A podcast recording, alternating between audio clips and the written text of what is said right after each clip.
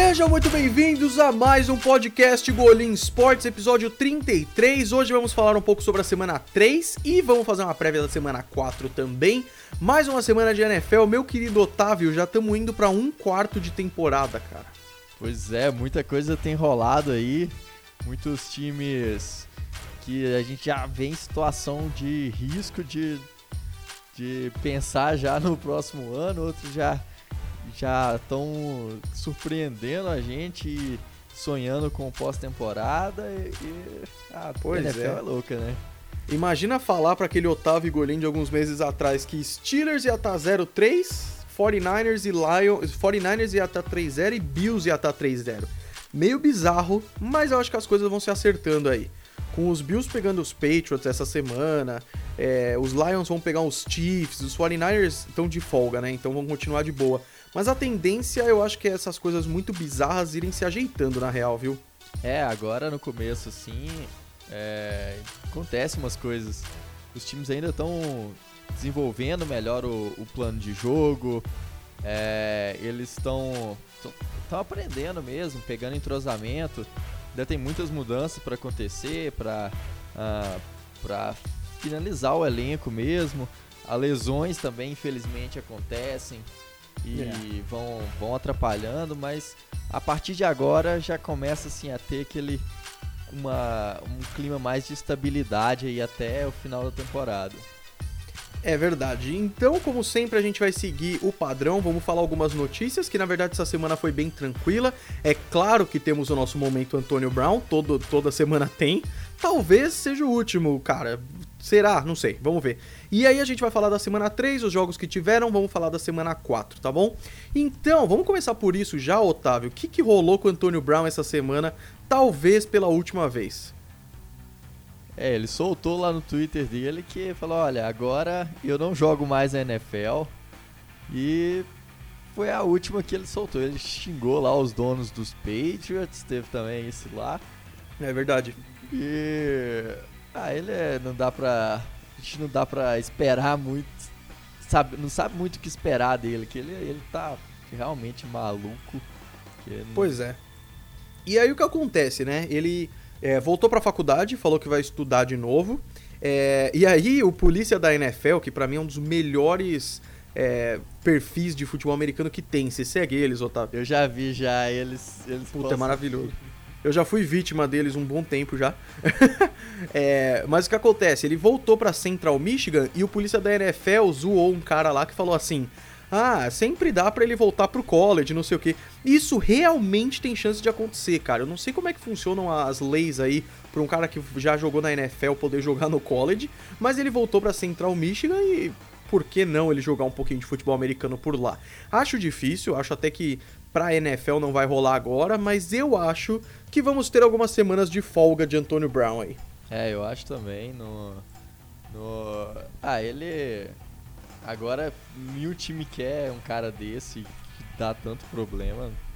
É. Acho que... O NFL Memes até zoou, falando que em 2024 o Antônio Brown vai ser o primeiro cara que foi cortado pelos 32 times. Essa é a tendência do jeito que ele é, de ficar sendo assim para sempre mesmo. Não, ele, ele, só faz umas coisas que não dá para acreditar, né? Então, é, eu acho que, é. que, a partir de agora, por um bom tempo, até pelo menos as coisas esfriarem, ele sumir por um tempo mesmo e mostrar, falar, olha, eu agora eu parei com as minhas graçolas e agora vocês podem me contratar, porque qualidade para jogar ele tem demais, né? Ele é muito bom, é um dos top 5 wide receivers da NFL nos últimos anos aí, um dos melhores da década. E a gente sabe dessa qualidade. Ele agregaria qualquer time, mas esse ano é. ele começou com essa doideira aí e. Exatamente. Diga lá, diga lá. Não, eu acho que queria falar mais que isso aí até. Ele tinha um total potencial e muito provavelmente seria um Hall of Famer. Mas com isso, Uh, eu não sei se, se ele se encaixaria, se ele entraria pro, pro Hall da Fama por causa de tantas coisas que ele tem feito assim. Pois é, o, a ESPN acabou de postar que o agente do Antonio Brown afirma que ele quer continuar a carreira na NFL e algumas equipes estão muito interessadas. Isso aí, com certeza, não tenho dúvida. Então, Otávio, sei lá, viu? Talvez seja. Vamos ter outros momentos Antonio Brown na nossa vida ainda. Vai ter que virar um quadro fixo aqui do canal, do, do, do podcast mesmo, não tem jeito. É, vamos seguir em frente também, porque, né? A questão é, a outra notícia que teve essa semana é uma boa, principalmente para os fãs dos Chargers, tipo o Otávio, que o Melvin Gordon tá acabando com a sua greve e vai voltar a treinar com os Chargers amanhã, dia 26 de setembro, na quinta-feira. Lembrando que ele não vai jogar contra os Dolphins nesse domingo, mas ele tá voltando pro time, então devemos ver o Melvin Gordon de volta, cara. É, Melvin Gordon é um, um excelente running back fez essa, essa todo esse holdout aí, essa greve, é, mas não fez falta para os Chargers. Fala de falar assim, ah, os Chargers perderam, começaram a, a temporada aí com um, dois, né, uma, uma vitória apenas, mas assim não foi não foi por ma, mau desempenho dos running backs. O Austin Eckler e o, e o Justin Jackson foram muito bem e e assim, ele não fez falta como ele gostaria de ter feito, né, para conseguir Total. um contrato melhor. Agora volta aí, vai deve ficar aí até o final da temporada. Ano que vem provavelmente vai time novo. Exatamente, é verdade, cara. O Austin Eckler foi muito bem. É que os Chargers têm outros problemas, né? Que a gente vai falar daqui a pouquinho. É, vamos então para semana 3 falar alguns destaques. Primeiro que o Thursday Night Football, o podcast da semana passada saiu mais tarde, ele foi no sábado, se você não ouviu ainda, ouça-o. E aí, no, a gente já falou naquele podcast do Thursday Night Football entre Titans e Jaguars, falamos dos destaques do Gardner Minshew e tudo mais. Então a gente vai seguir em frente e falar dos jogos do domingo, começando com Lions e Eagles. Os Lions ganharam dos Eagles 27 a 24, Otávio, quem diria? É, uma surpresa aí. Os Lions surpreendendo bastante. Já venceu os Chargers e agora vencendo os Eagles. Olha, é, é um, um início bastante promissor. Assim, lógico, eu não acho que é muito difícil os Lions chegar após temporada, até porque tá numa divisão muito difícil, tá na, na conferência que é mais difícil ainda, porque uh, na AFC, eu acho que se os Lions estivessem na AFC, teria mais Tinha chance, é. é. Mas a NFC ela é muito concorrida, então. É... Não, ainda mais com Packers começando 3-0. Os Vikings e os Bears 2-1. Os Lions só estão na frente porque eles tiveram um empate, mas a verdade é que vai ser difícil demais, né? Muito difícil.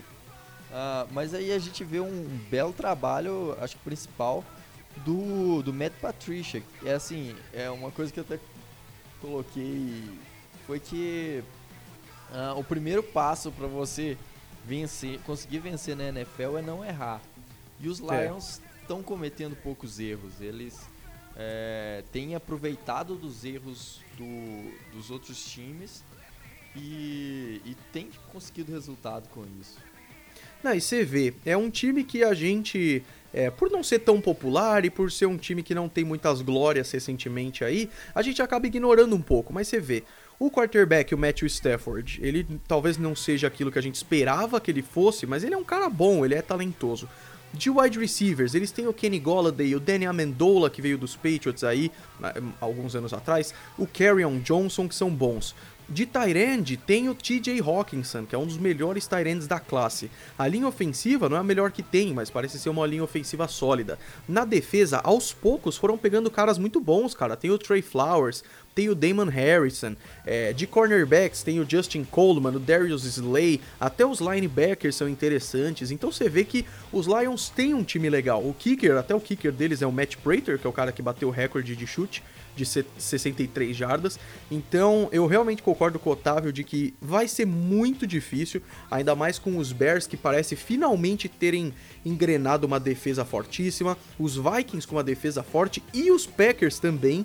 Então vai ser muito, muito difícil, mas é bem legal ver esse movimento aí dos Lions, né? Vamos seguir em frente? É, só falando do, do, dos Eagles, que o time que é o, time que não começou bem porque aquela coisa de cometer muitos erros, né? O time sofreu É. muito com, com drops né, nessa partida.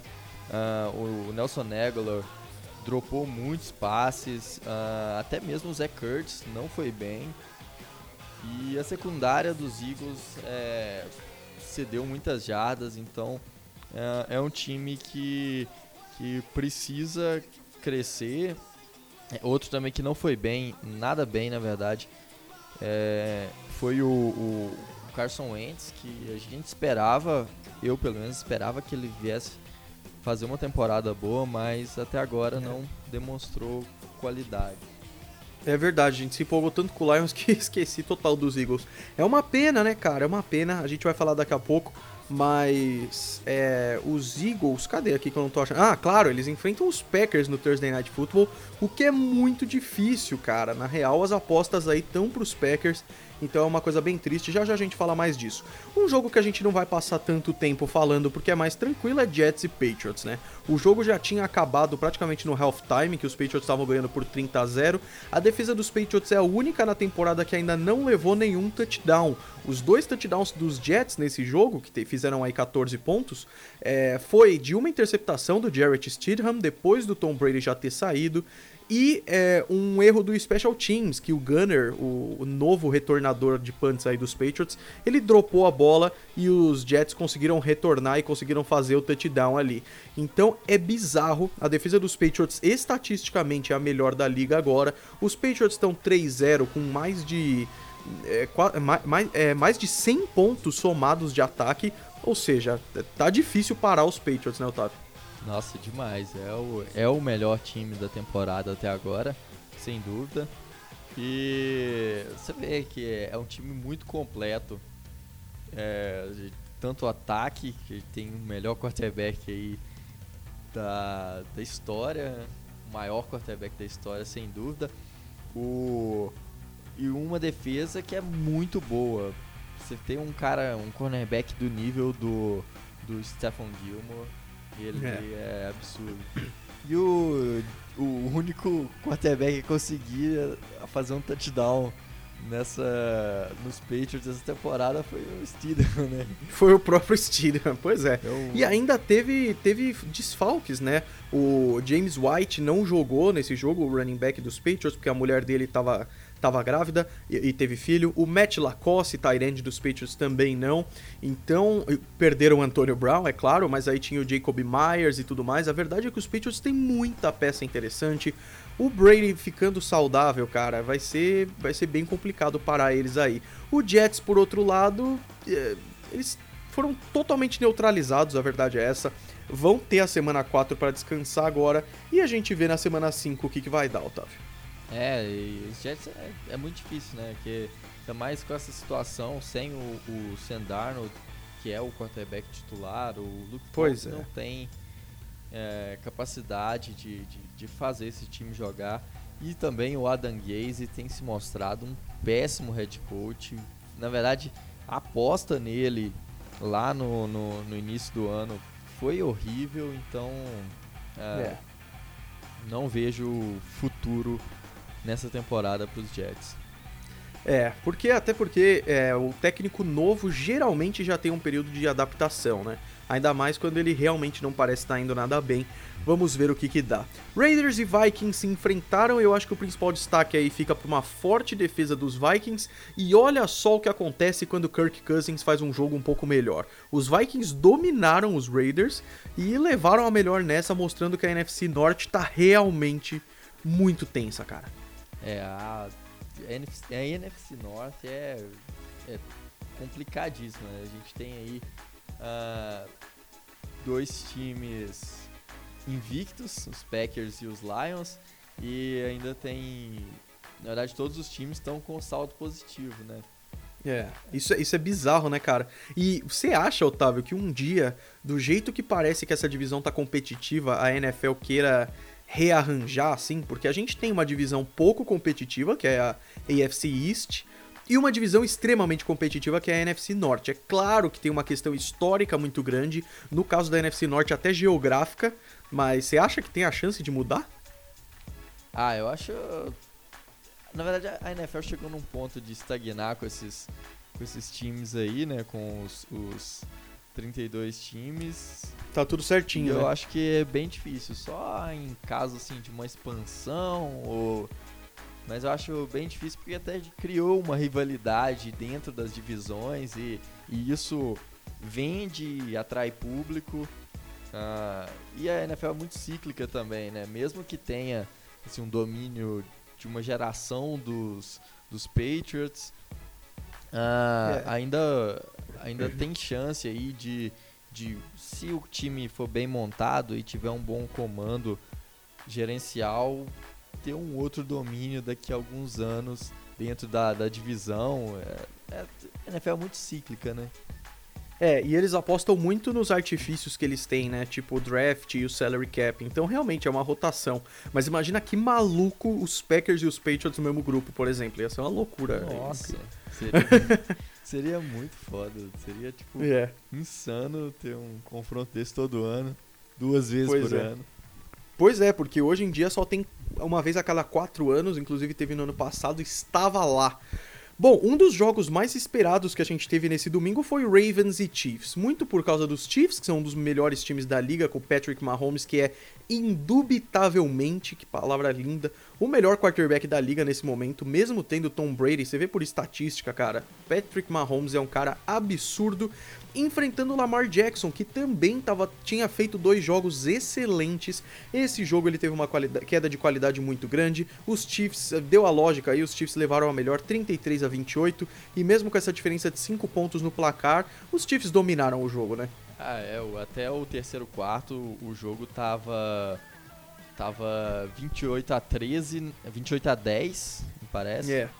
É, e foi um, um, um total domínio, né? O, é impressionante uh, a qualidade do Mahomes e como ele consegue melhorar. Eu, a gente falava no início da, da temporada, né? A gente fazendo as análises, a gente falava, não, a gente espera que o Mahomes continue bem, mas que ele vai ter uma queda de produção, porque é, aconteceu é, duas vezes na história de um quarterback uh, conseguir fazer 50 touchdowns numa temporada, né? E esses pois é. quarterbacks é. foram Tom Brady e Peyton Manning. É, e o terceiro foi o Patrick Mahomes. E pelo que está se encaminhando, é uma vai ser uma temporada aí de 6 mil jardas e, e mais de 50 touchdowns, porque é impressionante o quanto, o quanto ele consegue melhorar e, e tá melhor que o ano passado, sem dúvida. Esse ano já foram uh, três jogos para mais de 350 jardas. Foram até agora já são já são 10 touchdowns na temporada. 10 nenhuma... touchdowns, cara. E nenhuma interceptação, então é absurdo. Se seguir nesse ritmo de 3, 3 touchdowns por jogo, dá quantos no final? Pera aí que eu sou... O Otávio 48. é o cara mais inteligente aqui, porque eu sou meio burro, vai lá. 3 touchdowns por, jo por jogo dá, dá 48. 48. Mas não vai ser só isso. A verdade é essa, cara, porque ele fez 4 em um jogo. É, e é claro que pode ter uns que ele faz dois e tal. É muito, é muito difícil chegar a 50 touchdowns, cara. Mas o Mahomes ele tem essa capacidade, isso que é absurdo. Então, eu não sei, eu realmente não sei como é que vai ser, mas eu lembro muito bem que eu, eu falei muito do Mahomes lá no, no canal várias vezes, em vídeos de seleção e tudo mais, e eu lembro de gente comentando assim: não tem como ele manter esse nível. E eu não tinha como discordar, só que, cara, ele tá até melhor, cara, ele tá até melhor. Isso é assustador. E eu, e eu acho muito legal também que um argumento para falarem que as coisas iam piorar é o fato de que ele perdeu peças do ataque. E isso tem toda a razão. Só que vieram novas peças interessantes. O DeMarcus Robinson tá fazendo uma temporada maravilhosa. O Sammy Watkins tá fazendo uma temporada maravilhosa. Então, velho. O calor, lá, o único. O Hardman fez. Tá exato, exato. Nesse jogo ele foi muito bem. Exato. Ou seja, me parece que o único time capaz de parar os Patriots são os Chiefs, cara. É, eu, eu acho também, eu tenho que comentar sobre isso. Eu acho que é, eu, eu já tô mudando o meu palpite pra, pra final da EFC, que eu tinha colocado, nem lembro qual que eu coloquei, mas. Não lembro também. Tudo se encaminha para Patriots e Chiefs, porque são os dois melhores times uh, desse ano, na minha opinião. Uh, e o, e o, o Mahomes, cara, ele. Assim, o melhor quarterback que eu já vi jogando numa temporada de desempenho individual foi o Aaron Rodgers em 2014. Acho que que eu pude acompanhar na época da, da dessa era que eu acompanho NFL, para mim foi o melhor desempenho individual de um jogador. Mas o Patrick Mahomes, ele tem nessa temporada, pelos jogos que eu vi, ele tem superado aquele Aaron Rodgers lendário de 2014. Pois é, eu nunca vi algo, cara, que, pô, ainda mais quarterback, que é uma coisa tão questionável. Eu nunca vi um quarterback que, tipo, não há dúvidas que ele é o melhor, sabe? Do jeito que o Jerry Rice foi, assim. É, e o Patrick Mahomes, no seu segundo ano como titular absoluto, ele tá sendo, sabe? Então é realmente impressionante. Acho que a gente vai falar muito do Mahomes ainda. Ano passado, Tom Brady ganhou dele com os Patriots, foi pro Super Bowl, ganhou o Super Bowl. Esse ano eu não duvido nem um pouco que a história vai ser diferente, porque micro coisinhas ali naquela final da AFC, se fossem diferentes, os Chiefs teriam ganhado. Eu que sou torcedor dos Patriots, eu digo que se os Chiefs tivessem ganhado na moeda na prorrogação, eles provavelmente teriam ido pro Super Bowl e teriam ganhado o Super Bowl. Então eu acho que esse ano aí as coisas vão ser um pouco diferentes, cara. Eu também acho, até porque a defesa também está um pouco melhor. É, tem se tornado mais consistente. Ainda não é, ainda tem buracos, ainda tem algumas falhas, mas uh, eu acho que num possível encontro entre Patriots e Chiefs vai ser um jogo assim lendário porque vai ter muitos pontos e vai ser disputa entre duas mentes brilhantes fora do campo, que é o, o Andy Reid e o Bill Belichick, e dentro de campo uma, um, talvez aí uma passagem de bastão de o melhor de uma era que foi o Tom Brady pro é. melhor da próxima era que é o Patrick Mahomes. Exatamente. E vai ser bem legal isso, é cíclico mesmo, muito quarterback novo por aí. Vamos seguir em frente que a gente tá falando muito nesse podcast, eu acho, viu, Otávio? É, Mas beleza. Tá. Hoje o papo tá é porque bom. os jogos são muito legais, cara. Exato, exato. Outra surpresa que tivemos aí foi Falcons e Colts. Colts ganhando por 27 a 24. E não tem como não colocar o destaque aqui em dois caras. O Jacob Brissett, que tá indo muito bem. E o Marlon Mack, que foi o terceiro cara que mais correu para jardas essa semana, cara. É, o, os Colts que, como a gente falou lá na, depois da aposentadoria do, do, do Andrew Luck, os Colts não estão descartados. O, Jacob Brissett é um bom quarterback, não é um cara nível de elite da NFL, uh, ah, mas é um cara que consegue produzir, que, que tá jogando uh, aquele, aquele básico, o time não comete muitos erros, tem uma defesa boa, tem uma linha ofensiva muito boa e tem se mostrado aí uh, que vem forte para brigar dentro da, da AFC South, porque uh, tem, tem boas peças em todos os lados da bola e, e eu acho que é um time forte ainda dentro da AFC. Pois é, eu acho que a decepção aí fica por conta dos Falcons mesmo. Desde a temporada de 2017, em que os Falcons foram pro Super Bowl contra os Patriots e fizeram 28 a 3 contra os Patriots, independente do final, eu sempre acredito que os Falcons são um oponente forte, assim. Eu coloco os Falcons e os Panthers numa categoria parecida, porque tem um time muito bom, cara, mas a verdade é que os Falcons me decepcionam, cara perderam para os Colts dessa vez. Eu acho que o mérito vai muito para os Colts, mas a verdade é que os Falcons erraram muito também e isso me deixa chateado, cara, porque eu não vejo muito futuro não, viu? É, a, a defesa tá bem fraca, não consegue pressionar. É, o, o Jacob Brissett teve um sec no, no jogo e não teve muitos, muitas pressões. Uh, é. E ainda para piorar, né, a secundária foi muito mal, a secundária dos, dos Falcons foi muito mal, dando muita liberdade para os jogadores. Uh, o jogo corrido também funcionou muito bem do, dos Colts.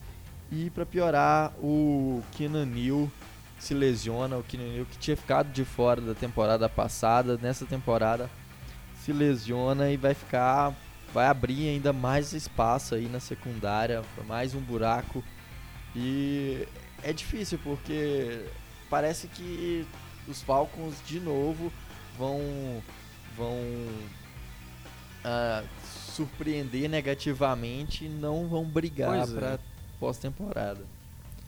Pois é, numa divisão que tinha tudo para ser uma das mais competitivas da liga. Outro jogo interessante que tivemos foi Broncos e Packers, e aí deu a lógica, os Packers ganharam, mas foi interessante ver algumas coisas mais uma vez.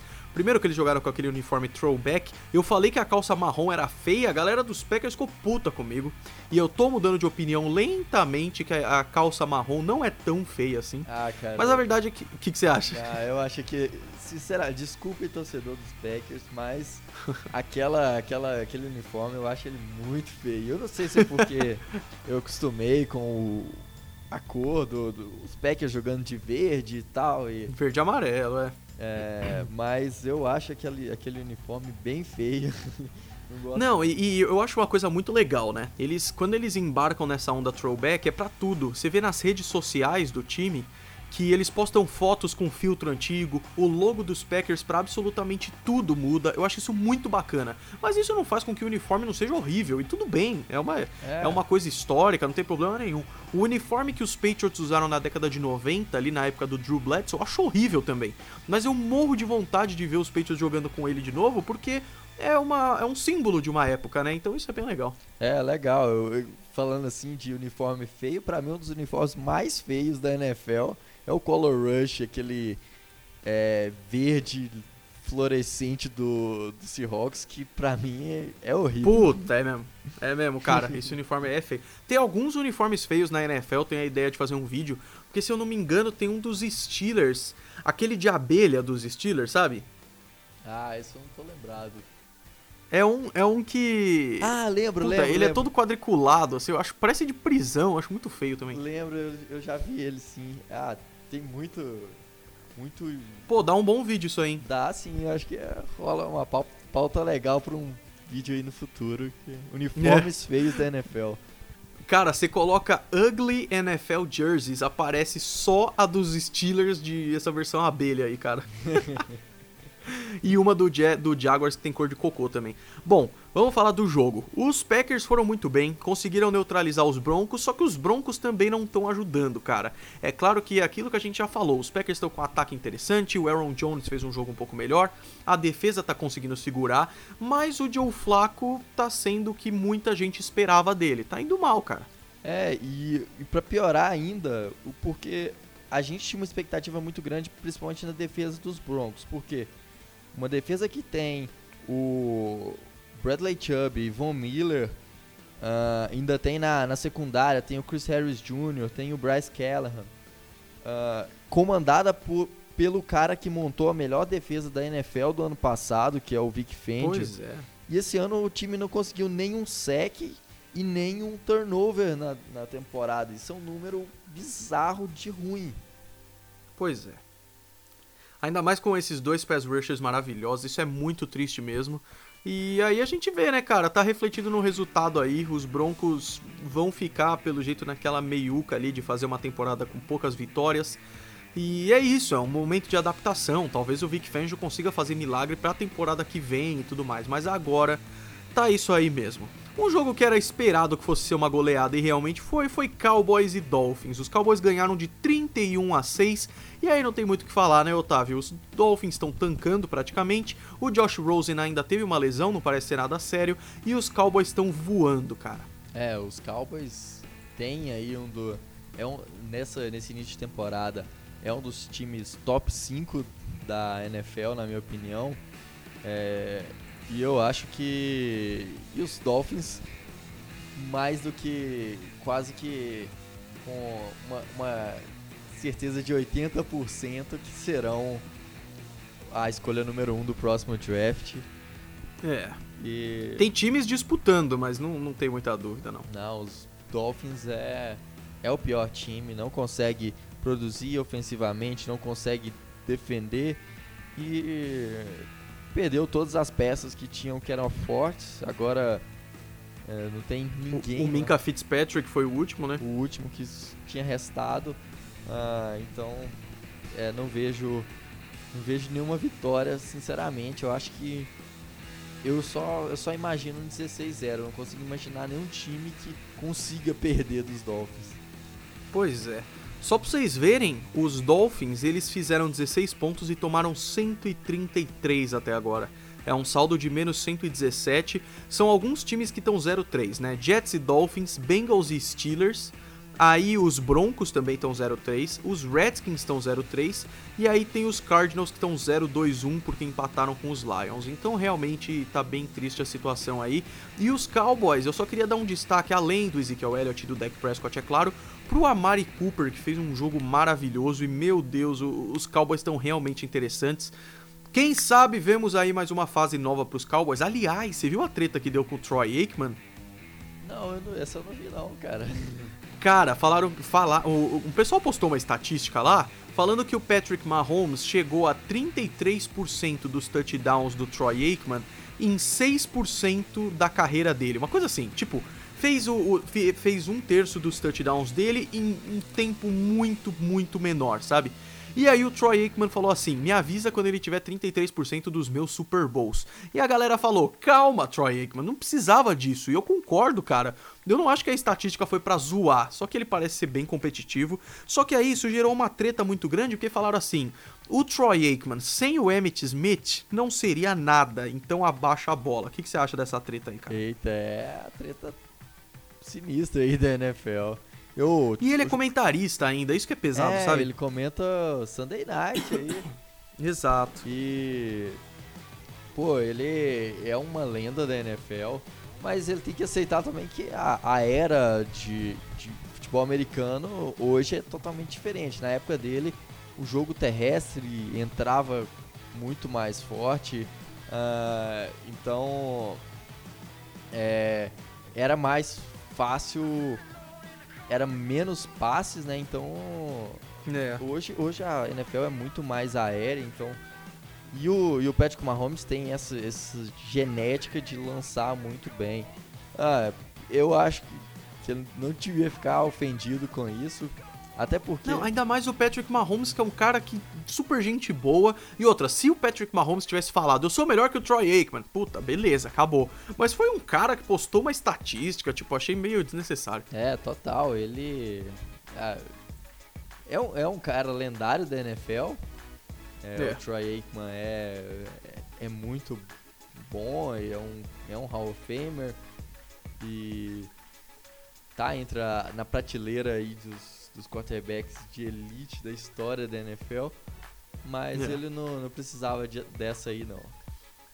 É, podem justificar que ele, ele simplesmente estava brincando e tal, mas pareceu meio babaca.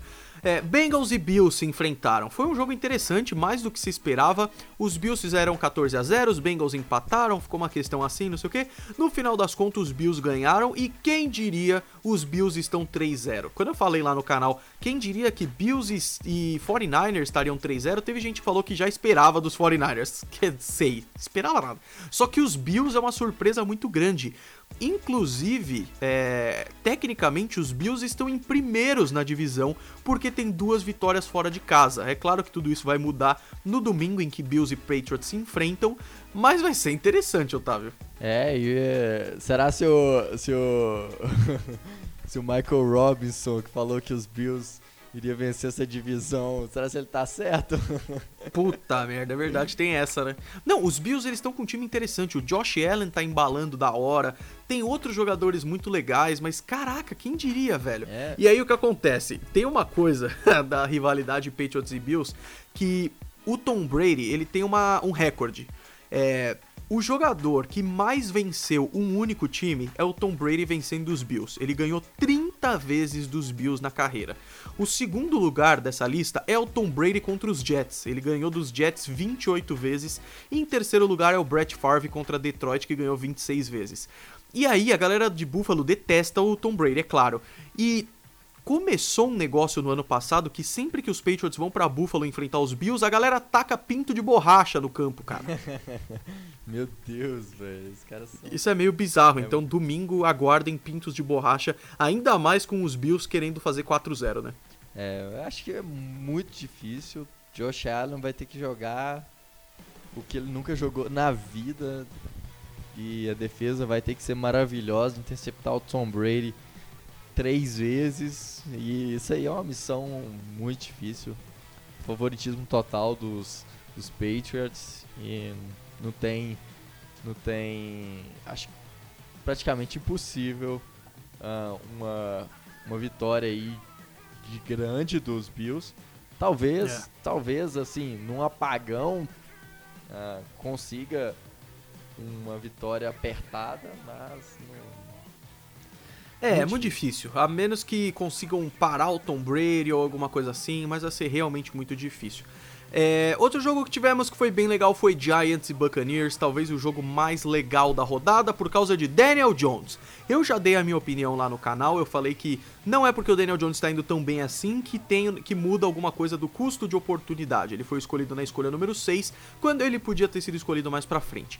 O Dave Gettleman e outros caras da NFL juram de pé junto que outros times escolheriam ele se fosse depois. Cara, se isso é verdade, foi uma tacada de mestre. A gente tem que admitir isso aqui.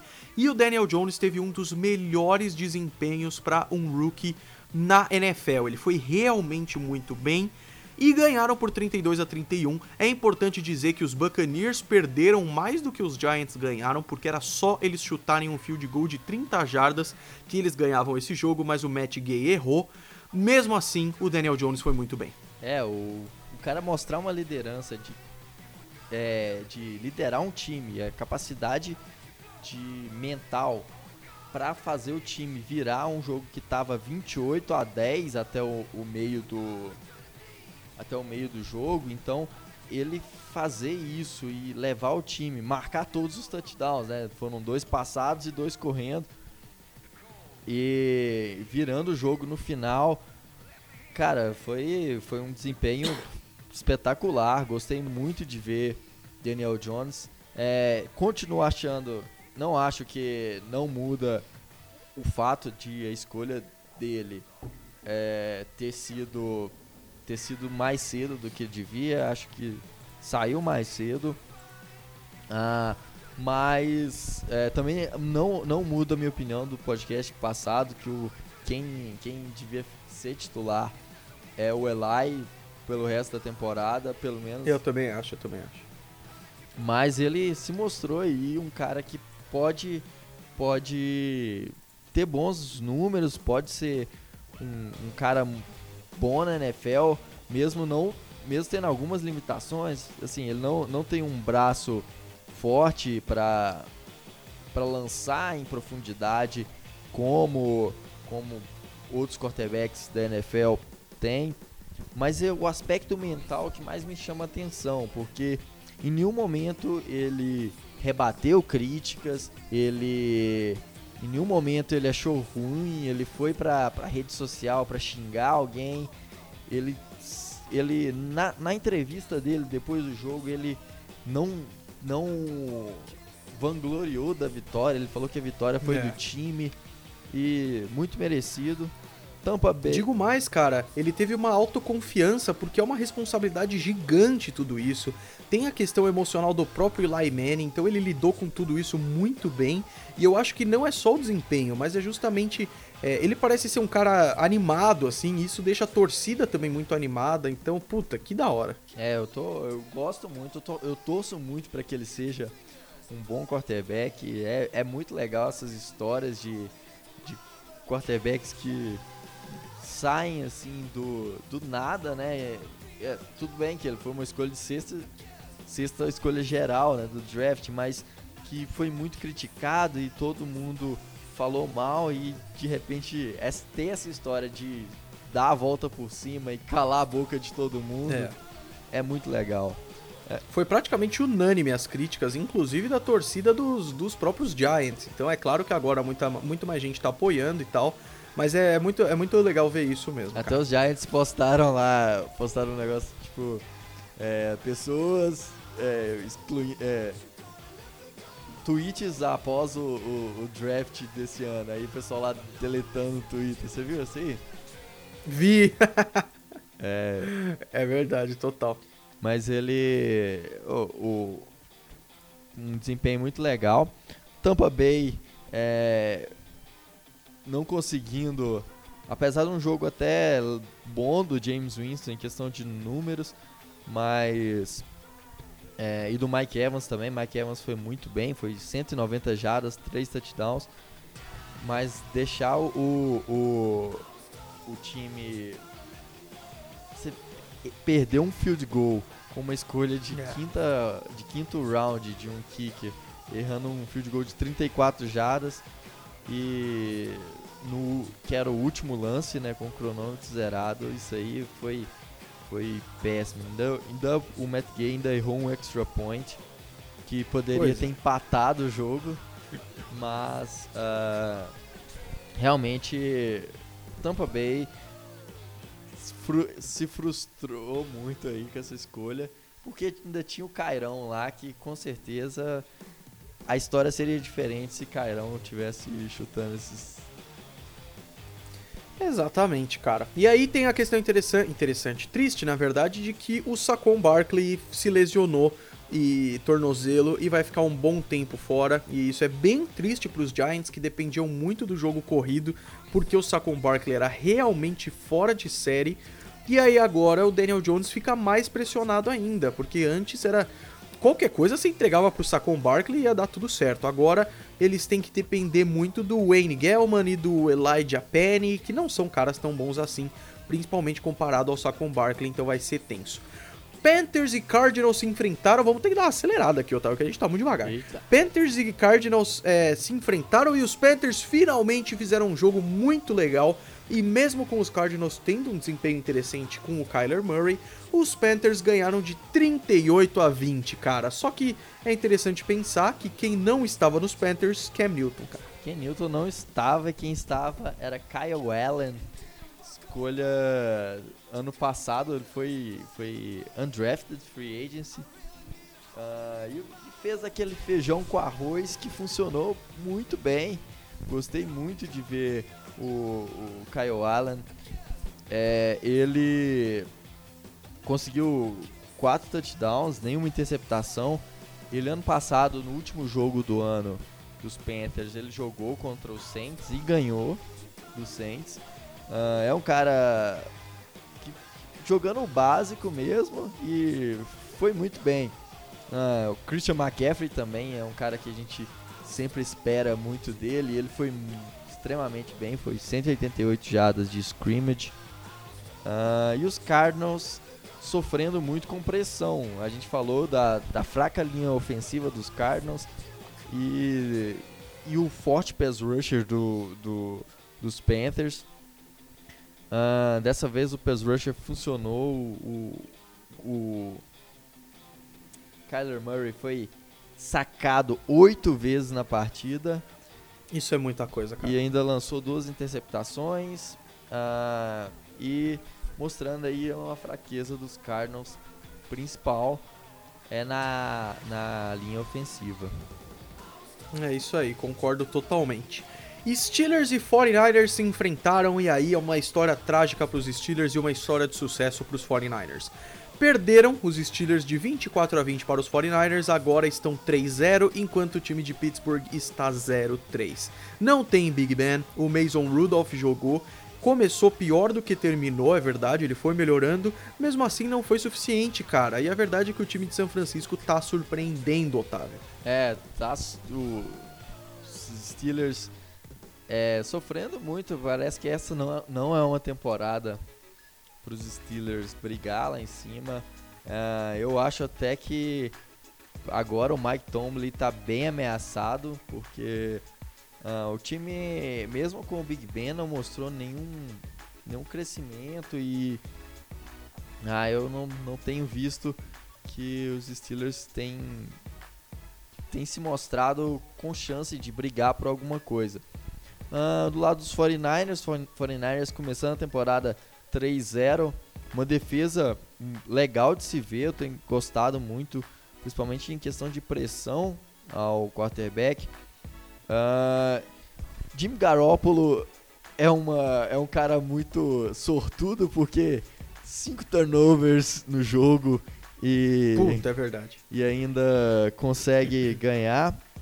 Ah, eu acho que o, o Garoppolo ainda precisa melhorar esse ponto, de proteger melhor a bola, de uh, conseguir não errar dessa forma, de, de perder, e porque uma hora isso aí vai ser fatal e se for pegar um time grande, não, não que os Steelers seja grande, eu te falo no sentido de ser uh, favorito, né? Se pegar um time, por exemplo, os Rams, num, se você interceptar eles, você ceder. É fatal, né? É, com certeza. Um turnover contra os Rams é muito mais fatal nesse momento que um turnover contra os Steelers. Concordo plenamente. Muita gente falou isso mesmo, falou que os 49ers estão pegando coisa fácil aí, por isso que eles estão indo tão bem. Não acredito tanto nisso não. É, eu acho que eles têm potencial, mas não vão. Puta, uma hora eles vão perder e. É, sei lá, talvez. É que a NFC é muito concorrida. Acho difícil sonhar com playoffs, mas vamos ver, vamos ver semana a semana aí. Saints e Seahawks, eu vou até passar meio rápido porque o Otávio vai ficar bravo. Os Saints ganharam de 33 a 27 sem Drew Brees com Teddy Bridgewater. Foi um baita desempenho do Alvin Kamara, é claro, o próprio Teddy Bridgewater foi muito bem. Mas os Seahawks decepcionaram nessa, viu, Otávio? É, muitas falhas na defesa, não conseguiu pressionar o Bridgewater, que era fundamental, né? O Bridgewater teve muito tempo para fazer os passes. Uh, ofensivamente, fumble do Chris Carson. Então, pela, foram três fumbles já essa temporada, então é, é um cara que a gente esperava muito que fosse continuar bem e tem errado. A defesa não foi bem. Uh, a gente espera que, que melhora, que melhore porque o time tem potencial de chegar longe, chegar na pós-temporada, mas foi uma, uma, uma derrota que foi bem doída foi amarga, né? Muito, muito. Principalmente porque sem Drew Brees, o Saints é, tem pelo menos 40% de força a menos. Pois é, e mesmo assim levaram a melhor nesse caso aí. É, Texans e Chargers fizeram um duelo bem interessante, que os Chargers começaram muito melhores. Eu pensei que eu ia errar meu palpite de aposta para essa daí, mas acabou que os Texans foram melhorando, Deshaun Watson brilhou, foi bem legal ver a atuação do Carlos Hyde também, e os Texans ganharam 27 a 20 contra os Chargers, Otávio. É, os Texans abrindo uma, uma certa vantagem aí na, na, na South é, porque enfrentou times muito difíceis. Enfrentou os é Saints e brigou de. Foi perder o jogo graças a um field goal de, de 54 jadas lá do Will Lutz. Nossa, que jogo foi aquele? Foi um dos melhores aí dessa temporada em de muito tempo. E mas os, os Texans vêm forte, venceram os Chargers, que é um elenco muito bom. O time, os Chargers ainda não conseguiu emplacar e, e é, agora acho que a chance de vencer essa divisão, como a gente tinha pensado, está muito distante.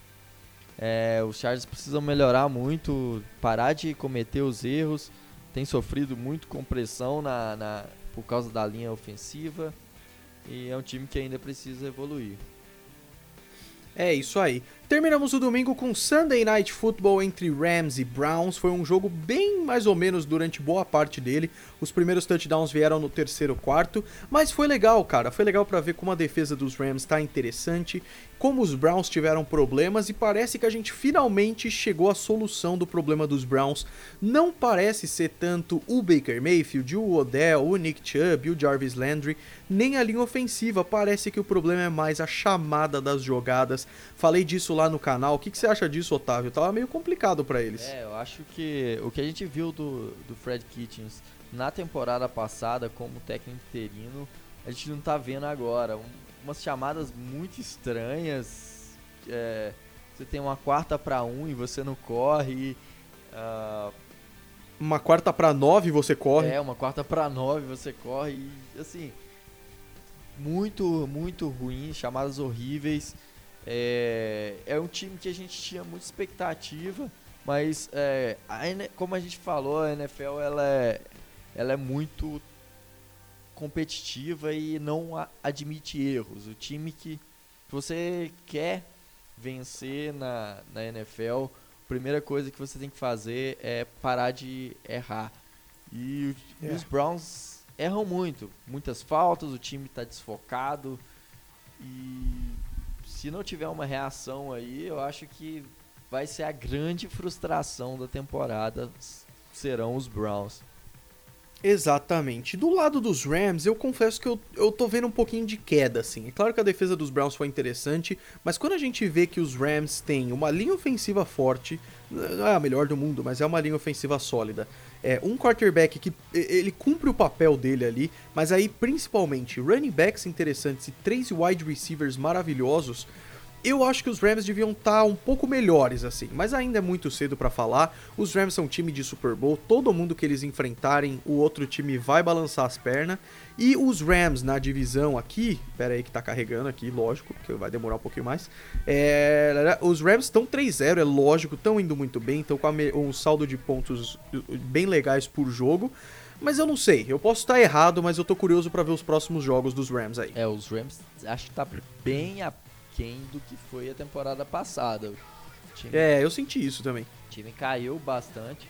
Ainda tem uma, uma, um excelente plano de jogo né, ofensivo, porque o Sean McVay é um cara brilhante, mas o time caiu. Ainda, ainda tem uma boa defesa e, e é uma das melhores defesas da NFL ainda, principalmente Aaron Donald é um monstro, mas é, na parte de ofensiva do jogo caiu muito. O Jared Goff não tem não tem produzido da forma que, que a gente costumou ver ele no ano passado.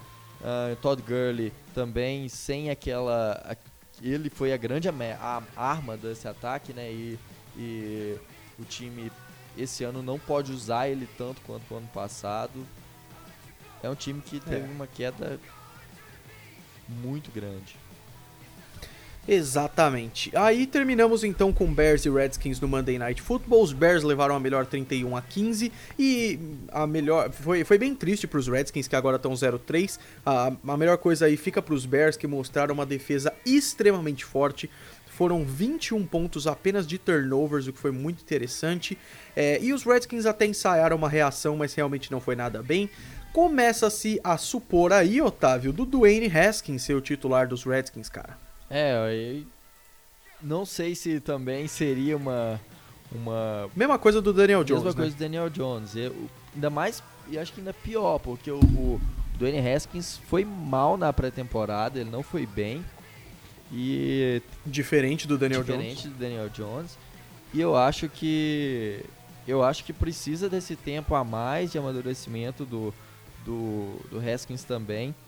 Uh, porque não vai mudar em nada, ainda mais agora, começando a temporada 0-3. Talvez seja até melhor para os Redskins continuar com o Case Keenum e ter umas derrotas e pegar uma posição melhor de, de draft do que colocar às vezes o, o Haskins e e queimar o cara. É. Eu, eu nem acho que o problema seja o Case Keenum, principalmente no final do jogo, ele tava fazendo passes muito interessantes e tal. Mas é uma pena, cara. E os Redskins pegam os Giants agora. E é justamente isso. A gente tá meio atrasado aqui. Vamos dar uma acelerada, Otávio, e falar muito rapidamente o destaque e a decepção da semana. Para mim, o destaque da semana vai pros Lions. Eu vou falar isso porque eu acho que eles estão sólidos e fazendo uma vitória interessante. Os 49ers eu ainda tô com um pouco de dúvida, e a decepção para mim segue sendo os Steelers, cara. É, eu acho que para mim o destaque, eu vou vou mudar, vou falar que é o Daniel Jones porque teve uma um jogo boa, maravilhoso, boa. né? Um, foi o, o foi, é o assunto que a gente mais comentou nessa nessa temporada, nessa semana, né? E, e ele foi incrível. Decepção para mim, os Browns de novo decepcionando. Acho que eu esperava muito dos Browns e não está sendo nem um pouco perto do que eu esperava deles. Não estão entregando, tem toda a razão. Vamos passar rapidinho aqui então pelos confrontos da semana 4, e aí eu vou falando por dia e por faixa horária e a gente destaca os principais aí. O Thursday Night Football é praticamente hoje, no dia que esse podcast sair, que é no dia 26 de setembro, é, à noite aí com transmissão na ESPN às 9 horas da noite entre Philadelphia Eagles e Green Bay Packers no Lambeau Field e as apostas de, de Las Vegas aí dizem que os Packers vão ganhar essa, cara.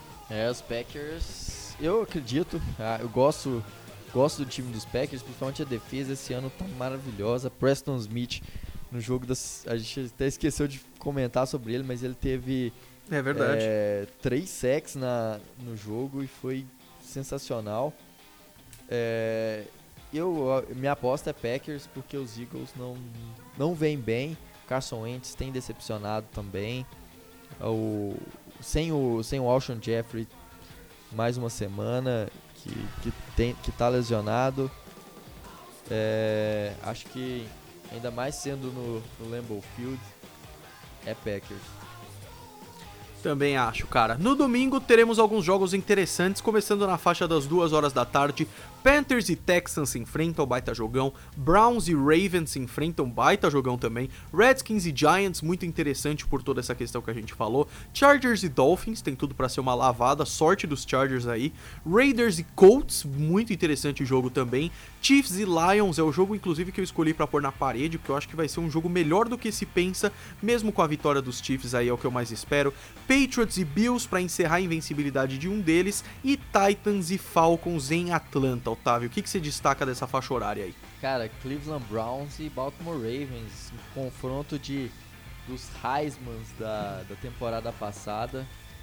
É verdade. Dois quarterbacks no seu segundo ano, dois quarterbacks que estão precisando se provar ser maravilhoso. Esse ano o, o Lamar tem feito uma temporada muito boa, apesar de ter uma queda no último jogo. Mas vai ser um confronto muito interessante, até porque são da mesma divisão e estão brigando. Eu, eu ainda não descarto os Browns, mas é, vai ser um. Se uma perda se os Browns perderem esse jogo, eu acho que fica muito difícil para eles alcançarem os Ravens aí nessa disputa. Pois é, tem tudo para ser um baita jogaço. Na faixa das 5 teremos quatro jogos, porque agora já começam a entrar times nas semanas de descanso, né? Os times que vão descansar essa semana são Jets e 49ers.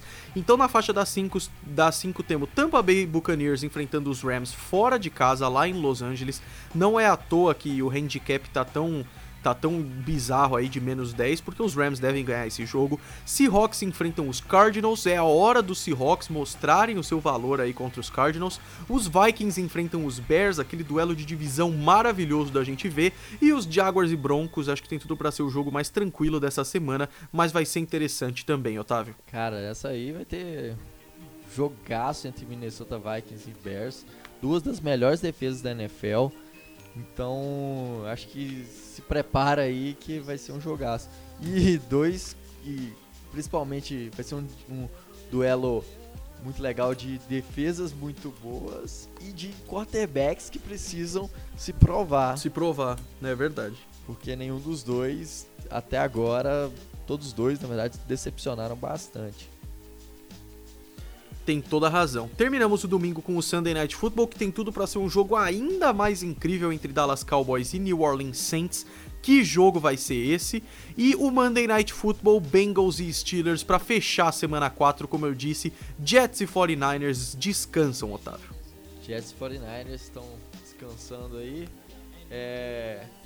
Sunday Night acho que vai ser muito legal, apesar de sem Drew Brees favoritismo vai para os Cowboys, mas uh, Bridgewater e o Payton, na verdade, a, a, o time montado pelo Payton, que é uma mente ofensiva é, brilhante contra os Seahawks, né? foi um plano de jogo maravilhoso.